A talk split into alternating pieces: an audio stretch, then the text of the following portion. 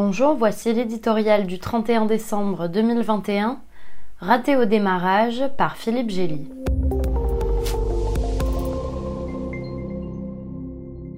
L'indépendance se paye toujours cher. Les Britanniques en ont fait l'expérience depuis un an que le Brexit est devenu réalité. Au moment de larguer les amarres, Boris Johnson leur avait fait miroiter un horizon radieux. Une Global Britain, voguant à la vitesse d'un Singapour sur Tamise, un État rendu agile par une cure d'amaigrissement bureaucratique, une économie de haut salaire et de forte productivité dynamisée par un contrôle strict de l'immigration, des accords commerciaux internationaux à ne plus savoir qu'en faire.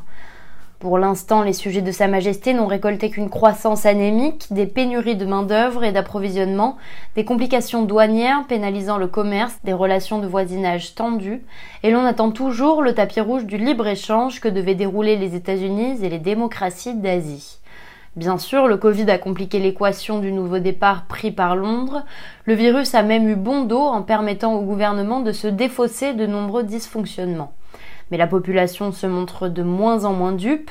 Il est clair désormais que la potion de Bojo sera plus amère qu'annoncée. Voyant l'Irlande rester dans l'UE s'en tirer beaucoup mieux, l'opinion perd patience. Le Premier ministre, empêtré dans des scandales à répétition, se retrouve au plus bas dans les sondages, cerné de rivaux dans son propre camp, tandis que les travaillistes enregistrent un sursaut inespéré. Ne crions pas à la déroute du Brexit, il est bien trop tôt pour cela. N'empêche que les ratés au démarrage mettent en péril tout l'ambitieux projet de rebâtir en mieux le pays rendu à sa liberté. Les slogans enivrants ont donné cours à une arrogance et une agressivité qui ne débouchent sur rien. La France le démontre en résistant aux caprices de Downing Street sur la pêche.